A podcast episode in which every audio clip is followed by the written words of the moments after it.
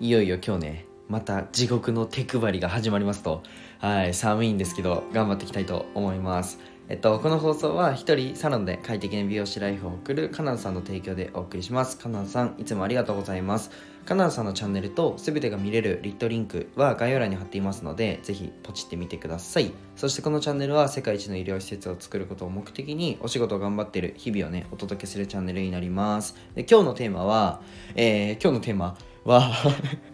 ドブ板営業というテーマでお話をしたいと思います。で、本題に入る前に一つお知らせをさせてください。えっと、音声 SNS を使った集客の方法だったり、えー、マネタイズをする方法だったりっていうのをまとめた LINE をご用意しましたので、ぜひ友達になってやってください。無料で個別相談を希望する方は、まあ、公式 LINE かレターにて連絡をお待ちしております。で、はい、本題に入ろうと思うんですけど、今日ドブ板営業してくるよという内容でお話をしたいと思います。で、結構もう、うん、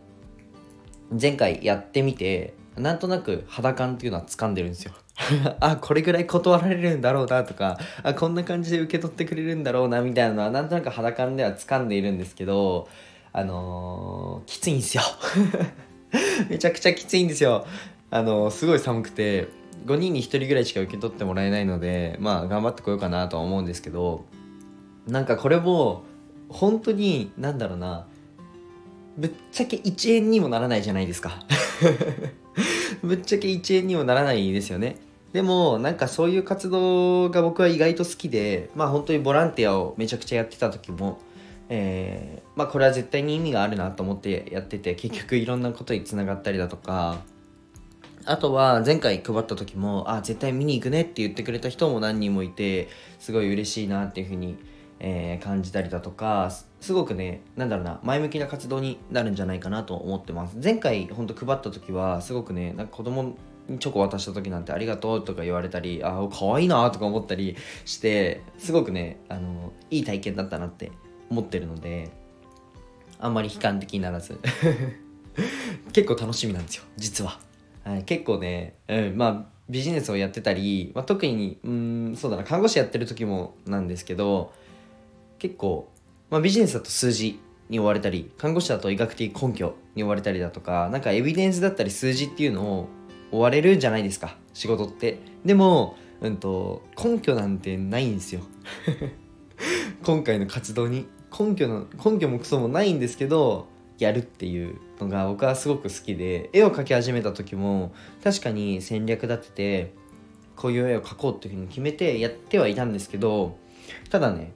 どうなるかなんて分かんないわけですよ。なのに1枚に1ヶ月とか2ヶ月とか本当作家展に出すやつなんて半年かけて描いたのでなんかそれって何になるのって言われたら分かんないんですよね。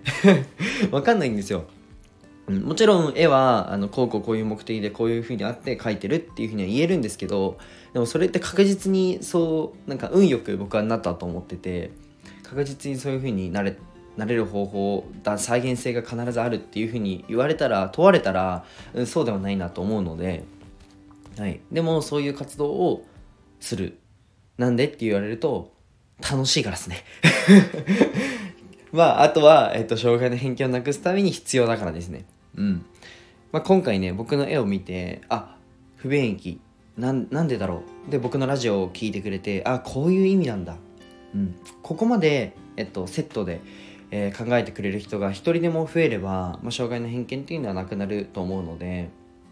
なくなる一歩につながると思いますので、まあ、そういった活動がね自分の手でねこうやってできるのは、まあ、僕の夢が叶う一歩にもなるし、まあ、僕は何よりねいろんな人と喋るのは楽しいですしなんかいろんな方向でプラスに向かうかなと思ってまあドブ板営業やってきますと。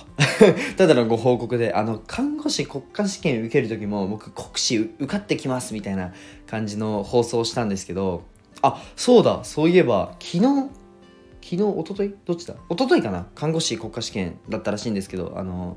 学生の人が聞いてたらお疲れ様でした。あのすごく合否関係なく看護学生はきつかったきつかったと思うのであの乗り越えただけでもすごい財産だと思うのでまあ、あとはあの祈るだけですね合格を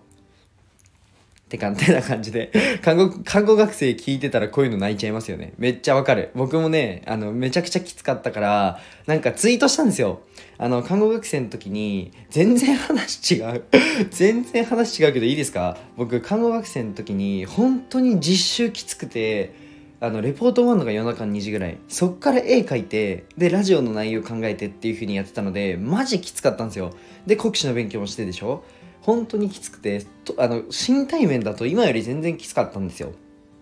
でえっとまあそれを乗り越えてまあ乗り越えての国家資格の勉強っていうか国試の受験じゃないですかなのでなんだろうなあの頑張っめちゃくちゃみんな頑張ってるのでそれが財産みたいな感じで誰かがねツイートしてたのを見てあのマジでねグッとくるものがあったんですよなので僕もツイートしたんですよなんてツイートしたっけな？えっとね ちょっと忘れちゃった。なんだっけな？あ、そうだ。ごめんなさい。寝起きでちょっとあの頭がぼーっとしてるのかもしれないです。えっと、ツイート内容としては、えー、とりあえずここまで頑張ってきたから、もう合否、合格、不合格関係なく、もう人生合格だみたいな。この3年間無駄じゃないみたいな感じでツイートしたんですよ。あとはなんか、信じるだけ。で、大丈夫合格するからみたいな感じでツイートしたんですけど、なんか意外とね、あの、いいねだったり、来たのでやっぱグッとくるものがあったのかなっていうふうに思ってあちょっとはね自分のなんか経験体験が誰かのなんか後押しになってよかったなっていうふうに思ったので今回のこの絵についてもこの作家展に出るじゃないですかでこうやってドブ板営業するっていうのもなんか誰かのこの経験体験って誰かの後押しになると思うのでしっかりねドブ板営業やっていきたいと思います。じゃあ今日はこの辺で終わりたいと思います。じゃあバイバイ。